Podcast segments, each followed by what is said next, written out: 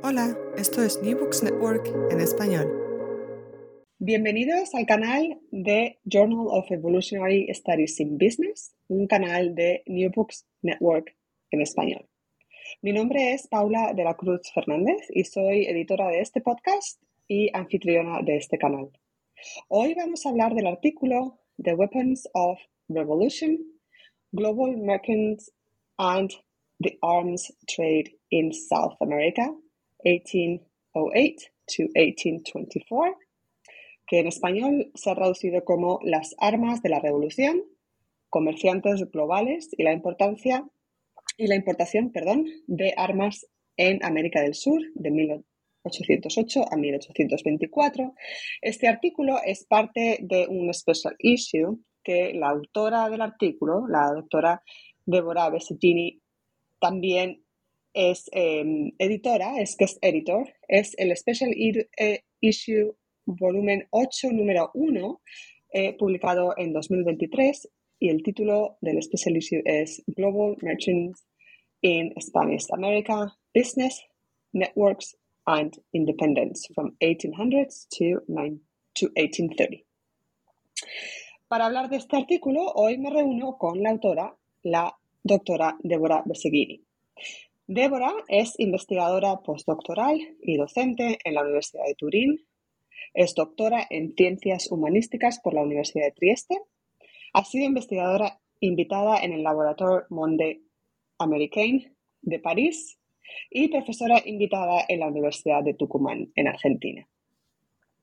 Es miembro de redes internacionales de investigadores, ha participado en congresos e iniciativas científicas en distintos países como por ejemplo Chile, Perú, México, Reino Unido y em, también en el número monográfico del proyecto Imerlip de la Casa de Velázquez em, de España. Ha escrito sobre las rivalidades internacionales en, en América Latina durante la crisis de la monarquía hispana, sobre las transformaciones del comercio en la era de las revoluciones y sobre el imperialismo informal. Sus últimos trabajos son Global Change, Carlo Bidua and the Age of Revolutions in the Hispanic World, publicado como parte del Atlas Histórico de América del Instituto Panamericano de Geografía e Historia en Lima, publicado en este mismo año, en 2023, y un artículo The Space of Imperialism and Informal, Informal Council of the Banks of the River Plate de 1808 uh, to 1820 en Nueva Revista Histórica, eh, también publicado en este año, en 2023. Hola, Débora, ¿cómo estás? Bienvenida. Hola, muchísimas gracias por invitarme a hablar de mi artículo y gracias uh, por la posibilidad de hacer esta charla también un poco relajada, digamos, sobre un tema científico. Exactamente. Muchas gracias a ti por participar. ¿Nos puedes contar un poquito sobre ti, eh, sobre tu carrera profesional, pero también cómo quizás em, el trayecto personal que te llevó a estudiar estos temas de las armas, el comercio de armas, etcétera? Sí, muchas gracias por la pregunta. Bueno, yo empecé eh, a estudiar un cónsul informal en el Río de la Plata, que era Robert Ponsonby Staples. Bueno, ah, es un recorrido largo porque empecé buscando algo sobre la dependencia de América Latina y al final me salió otra cosa totalmente, me salió más un tema de historia política, de agentes políticos o imperiales, digamos. Pues, bueno, este señor Staples era el primer eh, fue el fundador del primer saladero en la provincia de Buenos Aires y yo estaba buscando algo sobre inversiones directas de los ingleses en una época muy temprana, porque era 1810, digamos, y al final me salió que de hecho era la gente del gobierno británico en el lugar y nombrado cónsul y todo eso. Bueno, eh, mi tesis doctoral es sobre esto, el artículo de la nueva revista histórica también, y estoy escribiendo, acabando de escribir al final un, libro sobre, eh, sobre, sobre Robert Staples. Estaba buscando, mm, bueno, informaciones eh, sobre este señor en Argentina en el lejano ya 2013 y me crucé con muchísima información sobre, bueno, sus socios prevalentemente en el comercio de armas. Pero no era como necesariamente muy evidente. Eh, después he, entendido que era muy importante, pero no se veía, digamos, de primera uh, como una primera mirada muy, muy amplia, como la que uno hace cuando empieza una investigación doctoral, ¿no? Pero sí le he hecho caso, le he hecho caso mucho, uh, quizás porque, bueno, quizás porque a mí me llamaba la atención el tema de las armas antiguas, antiguas por ser, bueno, eso es en cierto sentido muy personal y tal vez un poco divertido, pero por ser hija de un armero. Mi padre, que falleció hace poco, eh, era un armero bien conocido en Italia y en Europa. Y, y, bueno, lo agradezco mucho por eso, porque al haber no, notado, al haber hecho caso a, a, este tema de la importación de armas, al final de la red del cónsul informal británico en el Río de la Plata, bueno, todo esto tiene un sentido político, además que económico. El artículo este es sobre el sentido económico, pero bueno, hay también un sentido político, evidentemente, mm, bastante, bastante llamativo, digamos, sobre lo que es, la, eh, y es lo que me interesa ahora, porque ya no miro más cuestiones de dependencia, no creo en, esta, en este paradigma, eh, la historia de la independencia de América en, eh, digamos, en un contexto global, pero sobre todo cómo la historia de la independencia de América se cruza con un momento crucial de la historia europea, que son las guerras napoleónicas. Eso a veces no se considera como bastante porque cada uno mira su historia, digamos, los dos continentes miran a su historia separando los hechos, pero son hechos que pasan en el mismo momento y, y, y tienen, bueno, influencias recíprocas enormes. Y, en esto ahora estoy. Genial, muchas gracias. Qué interesante. Bueno, eh, las armas de la revolución, comerciantes globales y la importación de armas en América del Sur, este es el título del artículo en español. Es un artículo muy interesante que explora el comercio de armas durante eh, la era de las revoluciones, entre 1780 y 1830, y especialmente eh, en términos de cómo influyó en la formación cómo este comercio y estas relaciones influyeron en la formación y evolución de nuevos imperios y también en la desintegración ¿no? de viejos imperios. eh, como dices en el artículo, este es un tema que desde el punto de vista empresarial, pero también en términos de transformaciones macroeconómicas relacionadas con la guerra, no se ha mirado quizás con detenimiento eh, y tú además eh, indagas también en los mecanismos financieros y efectivamente, de nuevo, eh, afirmas que no se ha estudiado con mucho detenimiento. ¿Puedes eh, explicarnos qué es lo que buscabas con este artículo y cómo contribuye eh, el artículo al campo de investigación? Bueno, muchas gracias por la pregunta. Uh, bueno, se ha estudiado en parte el tema del tráfico de armas desde eh, el punto de vista, desde un lado, de los que las recibieron. Un viejo libro de, de María, no sé si lo pronuncio bien, un rifletense, un argentino, eh, habla justamente en un capítulo eh, de esta importación de armas. Y se ha estudiado de Inglaterra y de los Estados Unidos, pensando a, a y, y Fitz, eh, la exportación de armas a América Latina. No es que son muchos los estudios, pero estos estudios hay. Lo que tal vez, bueno, no, no se había hecho era cruzar la documentación de un lado y del otro y sobre todo Uh, cruzando documentación de naturaleza, bueno, económica, macroeconómica, general, uh, como la cuestión de las importaciones y exportaciones de los puertos, de los documentos de aduana y así, uh, con información sobre la venta de armas al gobierno, entonces cuáles de estas armas efectivamente llegaban al gobierno, con información sobre cómo se pagaban y con información sobre las redes y las personas de estos mercantes. ¿Quién eran?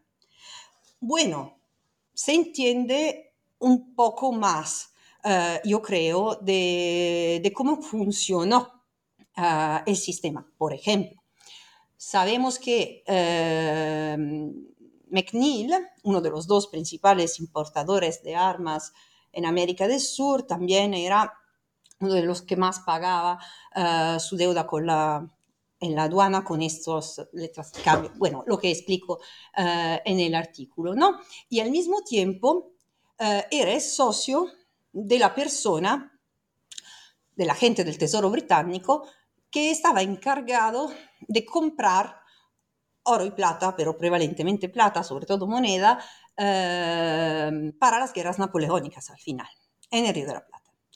Entonces, el hecho de que, por ejemplo, la Marina Británica no hace mucho en contra, eh, al contrario, parece casi apoyar en cierto sentido, o por lo menos no intervenir contra, es un apoyo bastante importante a la liberación de Montevideo, en parte se puede conectar con el hecho de que los mercantes británicos estaban vendiendo muchísimas navios y armas para esta operación y esto producía el dinero que la gente del Tesoro británico compraba para el Tesoro británico con una comisión y el capitán de la Marina llevaba a Londres con una comisión. Entonces era una ganancia personal de agentes verdaderamente políticos del gobierno británico para una necesidad que era política del gobierno británico. Esto no, con esto no quiero decir que el gobierno británico necesariamente quería que se vendieran armas en Sudamérica, pero sí, digamos, estaba en este terreno gris una cierta predisposición a, que esto pasase así como toda la cuestión de, la, mm, bueno, de las conexiones entre el comercio de armas y el éxito de estos mercantes. Bueno, eh, sí, habría que abrir una paréntesis sobre el otro, me, de Forrest, que era también el príncipe de los, el príncipe se dice en castellano, sí, uh, de, los corsarios, es decir, era la persona que de hecho hacía la guerra naval de Buenos Aires y era un estadounidense y estaba muy conectado con, con grupos criollos. Entonces hay, digamos, una mm, dimensión político-estratégica de todo eso que no es sencilla y que hay que tener en cuenta, ¿no? Al mismo tiempo, el hecho de que estos comerciantes eran los principales vendedores de, de armas, ¿por qué eran los principales comerciantes? O al revés, que eran los principales comerciantes, o por lo menos uno de los principales comerciantes.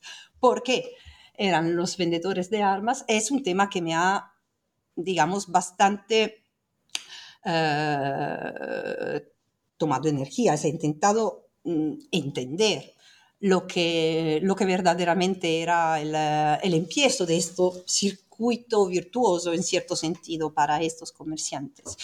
Uh, y al final puedo decir, pero esto es posible porque conozco las redes y, y, y, y, bueno, y la historia personal, la trayectoria personal de estos, que quizás que es eh, el hecho de que vendían armas, que eh, le permitió, digamos, ganar algunas ventajas que explico en el artículo que sí le permitieron, uh, bueno, uh, engrandecer su imperio comercial. Uh, porque no se puede decir, ambos, ambos a, al empiezo de la historia, digamos, antes de empezar a vender armas, eran o en dificultad, y es el caso de Forrest, era, estaba pasando un momento muy malo, o eran pequeños al final relativamente pequeños como comerciantes, que es el caso de McNeil. Entonces, eh, eh, eh, esto me guió, digamos, al conocer la, la, historia personal de eso, me guió en formular la hipótesis y, intentar verificar la hipótesis de que fuera así. Bueno, y espero que, se abra un debate sobre la cuestión, porque seguramente eh, es un tema que se puede enfrentar desde, desde distintas miradas y con distintas interpretaciones. Bueno, esto es lo que he puesto en la mesa. Muy bien, sí, muy claro. Ahora que entras en la idea de, de, de algunos ejemplos, a mí me parece que de manera muy clara eh, puedes, bueno, lo que desarrollas y defiendes esta idea de las continuidades, ¿no? Cómo se puede ver em, cómo este comercio de armas está totalmente relacionado con aspectos políticos, pero además cómo podemos trazar eh, procesos de, vamos, eh, llevar hasta este momento de la historia de las naciones en América Latina procesos de militarización y en el periodo nacional, por ejemplo, a, estos, eh, a estas relaciones comerciales, a estos eh, entramados políticos y comerciales que había alrededor de las armas y de otros productos, obviamente. Entonces, em, también ahí defiendes que esto es lo que quizás llevó a una fuerte dependencia, ¿no? Eh, también de estas naciones, estas nuevas naciones, con las importaciones de armas del extranjero. ¿Nos puedes contar un poquito más cómo es esta estructura comercial de importaciones, quiénes son los mayores exportadores y cómo eso, mm, cuáles son los resultados o las consecuencias de, haber creado esas relaciones. Bueno, eh, es lo que decía antes, ¿no? De la conexión entre las guerras de independencia y las guerras napoleónicas. Eh, sí, eh, es un poco, un poco, como el huevo de Colombo, si, si queremos decir, usar una expresión, digamos que no sé si en castellano se usa, pero en italiano mucho, eh, de algo que es evidente, pero a veces hay que, que aclararlo. Es decir, con, bueno, con el final, de la, con el acabarse de, la, de las guerras en Europa, quedaban bueno, muchísimas armas en Europa. Y mientras que la América hispana tradicionalmente no era mm, una región donde circulaban muchas armas y tampoco las producía. Entonces sí hubo intentos de producirlas, la, llamaron algunos artesanos alemanes en Buenos Aires, este, esto de historia bastante conocida. Pero al final era, digamos, más sencillo comprar estas masas de armas que estaban disponibles en Europa. Y hay que considerar también que muchas de las armas francesas llegan a través de los británicos y estadounidenses también, así como muchas armas inglesas llegan a través de los estadounidenses. Eh, y, y, bueno, entonces este es un elemento que un poco, digamos, explica por qué había una dependencia de armas del exterior. Costaba mucho más intentar producir y no tenía sentido porque habían eh, y había un comercio en general eh, ya bien desarrollado con los anglosajones. ¿Por qué? Esta es una cosa que desarrollo sobre todo en, en la introducción del número monográfico. El tema no es tanto quiero profundizarlo, pero mi intuición es que no es tanto lo que hasta ahora se ha dicho eh, sobre, bueno, seguramente en parte es verdad, pero digamos sobre alguna ventaja estructural del eh, sistema productivo comercial de las potencias anglosajonas. Eh, en el caso de América hispana, por lo menos en esta conjuntura. El tema es que antes por los problemas de la guerra. Eh, entonces, los ataques británicos en la época del comercio de neutrales, por ejemplo. Y después de Trafalgar y del embargo de Jefferson, que también es poco considerado, pero es muy importante. Bueno, la relación con Gran Bretaña era más o menos necesaria, como absolutamente necesaria, imprescindible para seguir comerciando con el comercio a larga distancia en el contexto de las guerras europeas, a la cual se agrega el conflicto entre Cádiz y las colonias así llamadas rebeldes y después directamente contra España, sobre todo después del final de la guerra napoleónica, cuando vuelven los Borbones y se ve cómo vuelven. Entonces, esta mediación de los anglosajones era absolutamente necesaria para seguir protegiendo, o sea, para mediar y para proteger, proteger eh, el comercio a larga distancia, tras la caída del sistema de protección imperial hispano. Por eso, atrás de este gran comercio global con el mundo anglosajón, todavía están los hispánicos. Eh, españoles, eh, criollos, de varias, bueno, de varios lugares de nacimiento, pero si querían seguir comerciando entre ellos, tenían que usar este medio. Y bueno, entonces con esta estructura comercial que muy pronto se crea en el contexto ya de 1808, digamos, más o menos en adelante, aunque no se abre formalmente el comercio en esta época, pero bueno, de hecho ya empieza a existir, con Gran Bretaña quiero decir, eh, y sobre todo después de las revoluciones, es evidente que la relación con eh, estos comerciantes es necesaria, continua, mm, diaria y, bueno, es por eso que eh, ganan una hegemonía en estos puertos. Y las armas, evidentemente, entonces se pueden comprar más sencillamente así. Al mismo tiempo, hay evidentemente una cuestión, digamos, de naturaleza política. ¿Por qué? al final los mayores vendedores de armas al Estado, por lo menos en Buenos Aires y Chile, que bueno, después es una red que se traslada a Perú, incluso a México, pero cambiando bastante. Eh, pero Buenos Aires y Chile hay, de verdad una fuerte continuidad de estos dos grandes grupos, uno digamos criollo estadounidense y el otro británico. Eh, bueno, eh, no por casualidad son Mm, personajes, los que están en el centro de estos grupos, que tienen una fuerte conexión política en su país natal. Y Gran Bretaña y Estados Unidos son los, eh, bueno, son las potencias que en este momento pueden ser los únicos posibles referentes para eh, lograr la, mm, eh, bueno, para intentar hacer una diplomacia de la independencia al final. Eh, y, esto es un elemento. Como desde, es decir, que ayuda el hecho de que se considera tal vez importante tener buenas relaciones con esta gente principalmente, por el tema que ellos mismos a veces se presentan como posibles mediadores políticos, y en parte lo eran. Y bueno, eh, y, desde el otro punto de vista, claramente no es algo nuevo decir que con la venta de armas se pueden indirizar procesos políticos, quizás de forma, digamos, perdone, informal, eh, de forma no directa, que puede ser de alguna utilidad.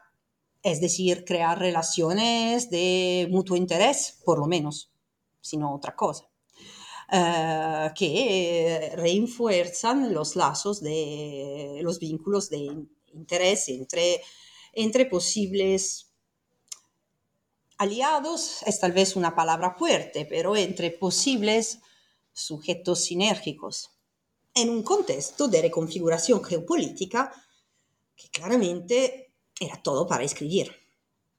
Entonces estaba bien tener buenas relaciones. Eh, y bueno, ese es un tema muy presente en los documentos diplomáticos. Ayudar América Hispana para ganar la independencia para tener una influencia en la reconfiguración política. Perfecto, muchas gracias. Siguiendo un poco la estructura del artículo, tocas eh, varios actores y espacios que formaban parte del comercio de armas. Me refiero a comerciantes, puertos, ciudades, tecnología de transporte y también, eh, como decías, el control de mercancías. Me pregunto si sería difícil quizás eh, pensar en escribir un libro un poco para más popular, una novela, y si tuvieses que hacerlo, si pudieses trazar el recorrido de uno de estos comerciantes entre diferentes puertos y ciudades, em, si tienes algún ejemplo que nos puedas eh, relatar, y si no, pues nos puedes dar diferentes ejemplos de ciudades que eran más, vamos, que estudias y que eran más eh, donde se llevaba a cabo este comercio. Bueno, muchas gracias por esta pregunta. Eh, me encantaría escribir una novela, evidentemente, y cuando uno eh, estudia la historia, bueno, digo una cosa bastante banal, pero descubre hechos que son más increíbles de lo que puede ser lo que encuentras en la literatura eh, y personajes que funcionan muy bien como eh, como protagonistas de, novelas. Y de hecho se, ha también hecho bastante sobre estos personajes de esta época, imagina. No sé, Florence Bark, La Perichona, ya se han escrito varias novelas sobre, sobre esta gente. Eh, claro que me encantaría escribir una novela sobre mi Robert Staples, quizás que un día tras haber hecho el, el libro académico, finalmente eh, lo haga, pero también se podría hacer una especie de prosopografía, digamos, una, novela con una, con una serie de protagonistas y no uno solo, y una serie de historias que se conectan.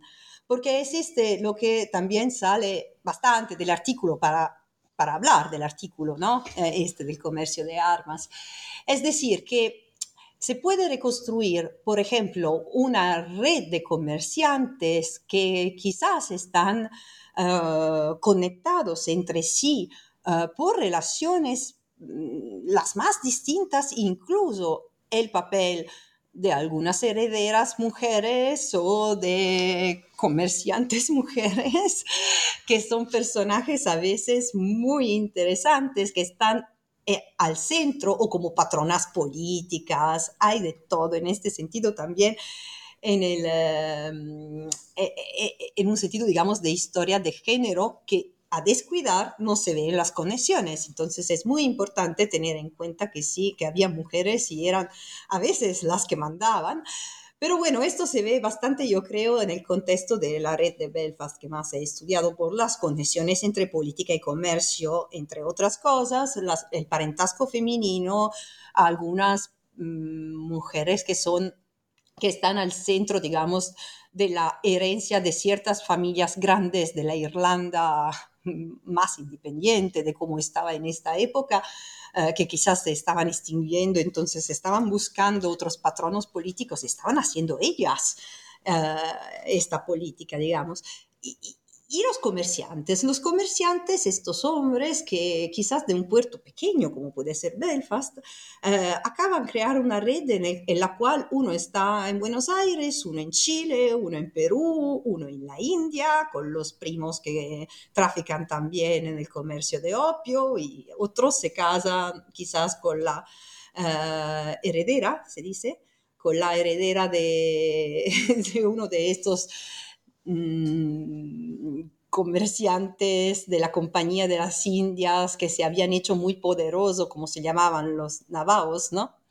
Eh, y quizás conexiones además con, ah, porque esas familias del norte de Irlanda eran casi todas provenientes de, em, a la lejana, digamos, de Escocia. Entonces también hay que tener en cuenta las redes escocesas y otros personajes que están ahí y que están tratando no sé qué de eh, vender algodón indio en, eh, en, los Caribe, así como en, eh, en Buenos Aires, por, y de producir lino irlandés y a ver qué tal, si funciona en estos nuevos mercados, mientras que al mismo tiempo hay otros que fundan bancos y son todos conectados, o sea, como se, puede, se pueden aislar unos 10 personajes conectados entre ellos, imaginando, no sé, su infancia en Belfast y seguir su trayectoria en la vida y en el comercio, en la política, y queda una historia global eh, muy aventurosa con... Ah, bueno, con más o menos, bueno, no todos, pero muchos países eh, que hacen parte de, la historia de la globalización temprana y con sus experiencias personales en estos países, como, no sé, eh, uno que se casó con una señora indiana y, que después la hija anglo-indiana tenía un patrimonio muy considerable y era bueno, una buena novia posible en Londres y estas cosas. Eh, hablando de eso de forma divertida, eh, me, me, abre, digamos, la posibilidad de, de, hablar de las conexiones del comercio de armas con el, con el comercio asiático.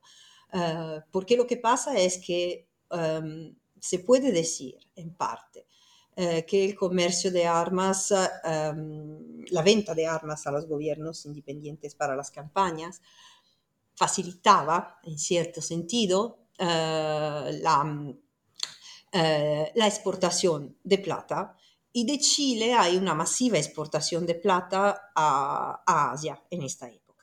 Y es interesante ver cómo uh, las redes familiares de los mercantes que son principales importadores de armas en esta se conectan con las redes de banqueros y mercantes en la India, en Calcuta, en Cantón también, uh, y con el comercio de opio. Esto es algo que uh, creo que sea muy importante desarrollar más, pero las redes lo muestran. Entonces, está claro que uh, la, la, la, exportación de plata va a estos mercantes, es recibida por estos mercantes que ya son estudiados en el contexto del comercio asiático y son incluso bien conocidos en el contexto del comercio asiático, que sea como, como grandes banqueros, que sea como comerciantes de, de opio en Cantón bien conocidos, firmas americanas así como, uh, como británicas. Uh, y, y, creo que ahí está una llave posible. Es decir, uh, no soy la primera que lo dice, pero eh, el, el, real de A8, la moneda hispanoamericana que era producida, sobre todo, eh, la sobre todo la producida en Hispanoamérica, que era un poco la moneda de intercambio global en la edad moderna temprana, bueno, en esta época se exporta masivamente. Eh, y podemos ver que se exporta masiva, masivamente, sobre todo por estas mismas redes que están conectadas con el comercio de armas. Y con la idea de que el comercio de armas fue un motor de la creación de estas redes, es como crear una idea de que del comercio de armas y de los mecanismos que genera, se genera esta posibilidad de exportar masivamente, también por las relaciones políticas que, bueno, que sugieren de no, de, llegar a hacerlo, digamos, más ampliamente posible. Eh, a, un lugar donde, Asia en general, pero en particular China al final, uh, donde esta plata americana era muy demandada, era muy querida, se buscaba mucho. Uh, y esto lo hacían claramente por dinero, porque uh, se ganaba bien, la plata costaba menos en América y, y, y mucho más en, en, Asia, para decirlo de forma muy sencilla. pero esto ha tenido implicaciones sobre el comercio, por ejemplo, británico en general, porque eh, funciona como un motor de otras inversiones comerciales en Asia, por ejemplo, o desde Asia hacia Europa el comercio, digamos, en general, de, que todavía era, hay que considerarlo también, el comercio británico de, de textiles Mm, un comercio sobre todo de textiles asiáticos.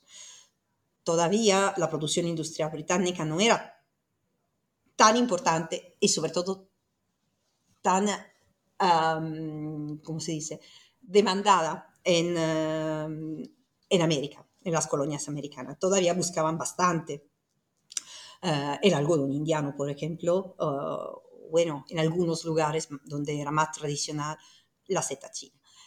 Y, y, estos son elementos como para tener en cuenta, para imaginar este circuito global. Hay casos conectados con esta misma red irlandesa uh, de iniciativas para uh, hacer un comercio, digamos, con un recorrido del mundo directamente de Buenos Aires, de Buenos Aires a Chile, de Chile a India, de India a Cantón, y después... Uh, regresando por el, el, Capo de Buena Esperanza directamente a Buenos Aires otra vez, a Río de Janeiro y Buenos Aires.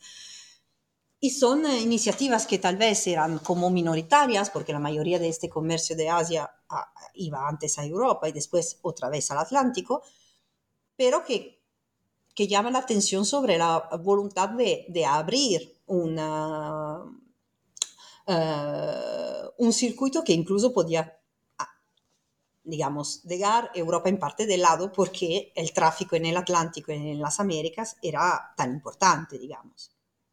Sí, no, yo, yo me leería esa novela. ¿eh? ya para ir terminando con la entrevista y aprovechando que has terminado con eh, la idea de que esta historia o esta novela sería realmente una novela global, eh, conectando puertos en cada continente.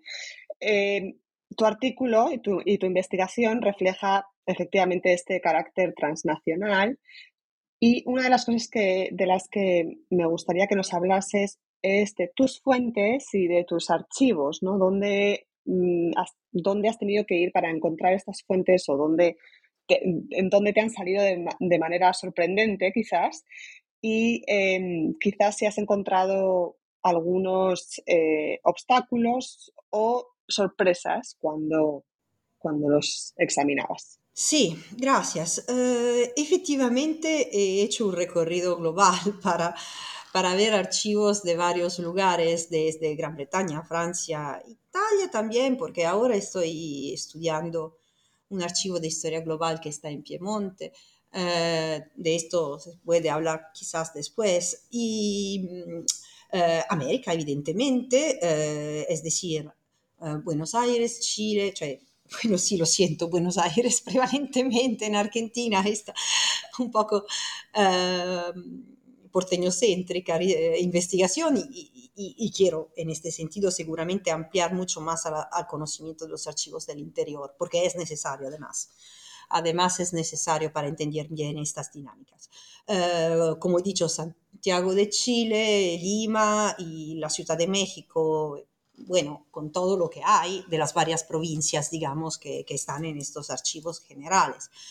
Y los archivos privados, como lo de Minería de Real del Monte, el, el Baring y otros, bueno, Uh, y, cruzando estas fuentes más de naturaleza diplomática, los archivos del Foreign Office, que conozco, digamos, bastante bien, uh, y, también en Francia estudié este tipo de documentación, con documentación de tipo más uh, uh, económico, uh, de naturaleza más económica, que he estudiado un poco en todos lados, pero sobre todo en América Latina, donde sí me quedé bastante estudiando notarios, aduanas y toda la documentación que me permite desde un lado ver lo que pasaba en, en, en sentido macro, macro, y desde el otro ver eh, también las conexiones entre las personas que se ven bastante bien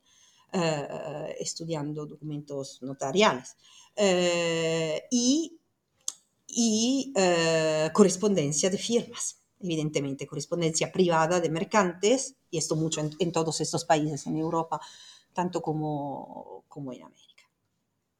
Y bueno, también la literatura, porque no llego primera, evidentemente, sobre casi nada. Eh, entonces, eh, sí, yo creo que una ventaja que tenemos, lamentablemente nosotros europeos, eh, es la de poder viajar. Mm, incluso, bueno, eh, no es tampoco sencillo para nosotros porque el puesto eh, es enorme, pero a veces es imposible para historiadores mm, excepcionales que, que, están en América. Yo creo que esta es una cosa mm, para considerar y sería muy importante cruzar las informaciones que gente que puede eh, ver las dos, digamos, eh, los dos lados de la, del Atlántico, y parte del Pacífico, digamos también, eh, pero desde los puertos principales, porque nosotros al final es muy difícil que vamos más allá de los archivos centrales, de los puertos principales, de las ciudades capital.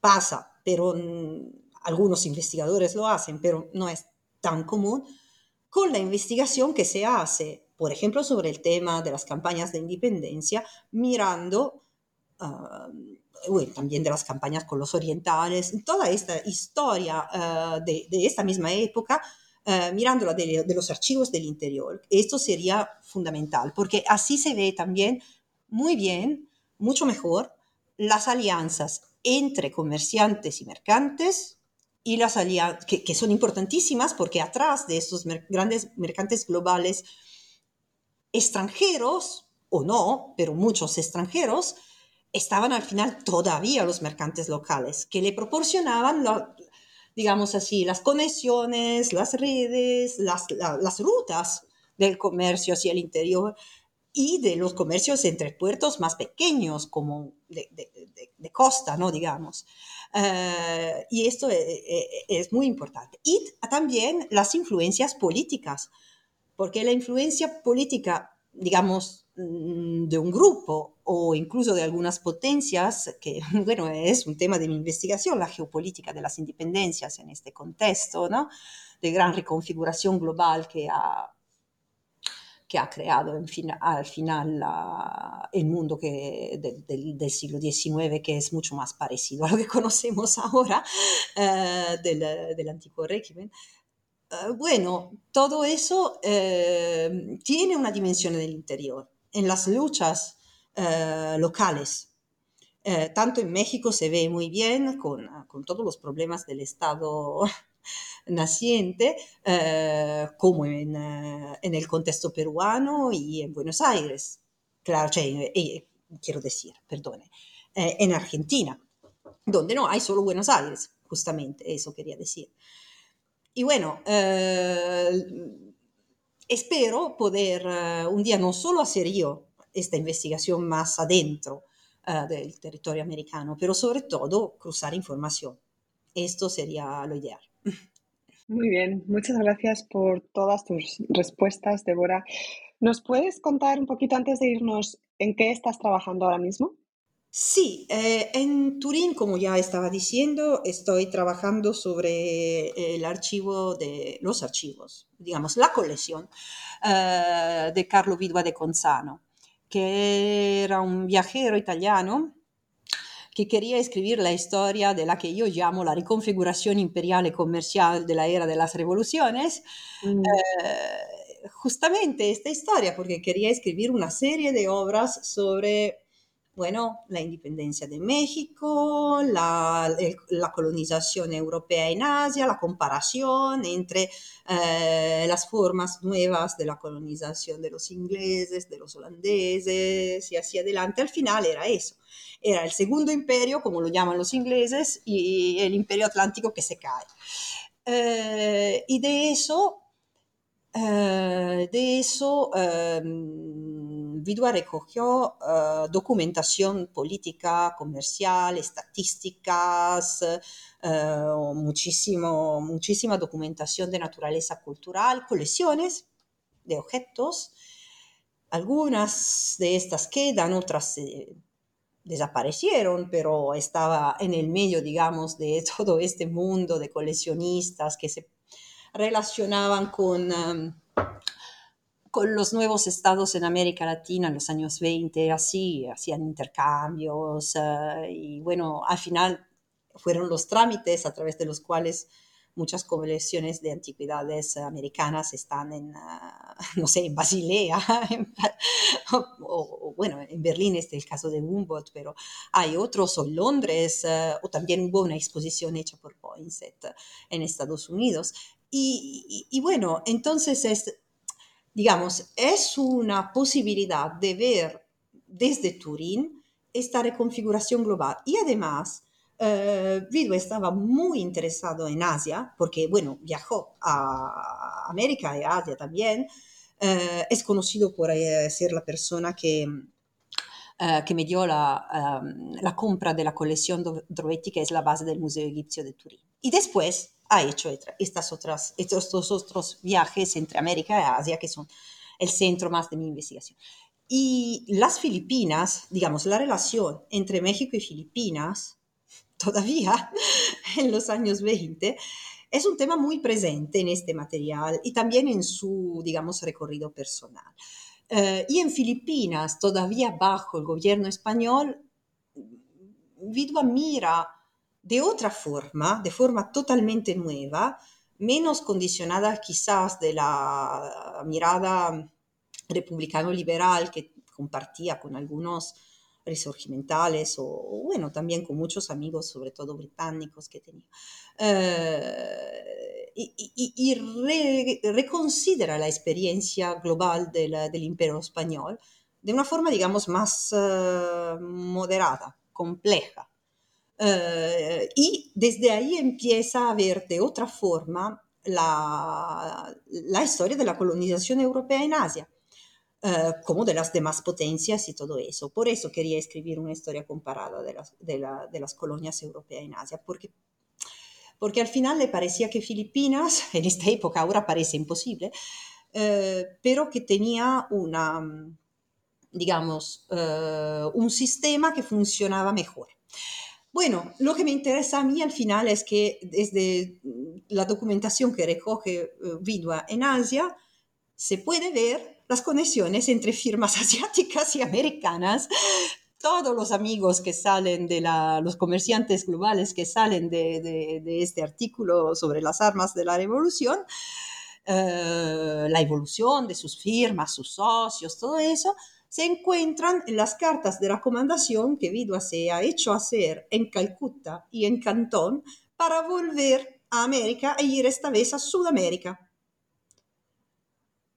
Entonces, claramente necesitaba algunos contactos y ahí se ven los contactos entre las firmas ah, de, India y, de Cantón y las firmas de Montevideo, de Santiago de Chile, de Lima y, bueno, eso es un elemento que un poco he usado también para este artículo, pero que, que, para los eh, historiadores, digamos, de las relaciones comerciales, del comercio eh, global eh, es interesante. Y uno no espera encontrarlo en Casale Monferrato o en Turín o quizás en Conzano en Piemonte. Y, es la, yo creo que bueno, fue mm, como una, una de estas cosas que, que, pasan en la vida, ¿no? Que todos habían mirado a este viajero como un caso de un romántico que quería escapar de la situación de la Europa de la de la, de la restauración, eh, que tenía ideas más modernas, que quería escapar de su padre. Eh, y, al final la dimensión es toda, eh, hay también esta dimensión, pero estamos, tenemos por, por, las manos un archivo de historia global de la era de las revoluciones. Con, adentro de todo, incluso como por ejemplo en Filipinas han reaccionado a las noticias sobre las revoluciones, por ejemplo entre, otras cosas. Y es una mina. Sí, no, otra novela, otra novela. otra novela. Logro escribir libros, serán también novelas. y, eh, ah. además que Vidua no escribió nada, porque murió mm. antes. Su idea era escribir después eh, de haber de, volver a su feudo y hacer lo que le tocaba, es decir, ser el, eh, el heredero de su familia nobiliar, y entonces no quería, pero al ser necesario, pensaba dedicarles la segunda parte de su vida a escribir y murió antes. Y, oh. bueno, dejó cosas escritas entonces. Tienen que escribir estos libros. exactamente. Muy bien, pues muchas gracias. A la audiencia les invito a leer The Weapons of Revolution, Global Merchants and the Arms Trade in South America from 1808 to 1824, en español, Las Armas de la Revolución, Comerciantes Globales y la Importación de Armas en América del Sur, de 1808 a 1824, que es parte de un número monográfico de, publicado en 2023, el primero de este año, en Journal of Evolutionary Studies in Business. El título del special issue es Global Merchants in Spanish America, Business, Networks and Independence from 1800s to 1830. En este mismo volumen hay otros artículos, además muy interesantes. Eh, también hay otra entrevista a manos de Beatriz Rodríguez Satizábal, que entrevista a los dos em, editores principales del, monográfico y em, Y así nos despedimos de este espacio. Gracias, Débora, por acompañarme en este episodio. Muchas gracias, ha sido un gusto. Muchísimas gracias. Mi nombre es Paula de la Cruz Fernández y espero que nos escuchen de nuevo en este canal de Journal of Evolutionary Studies in Business, un canal de The New Books Network en español. Hasta pronto.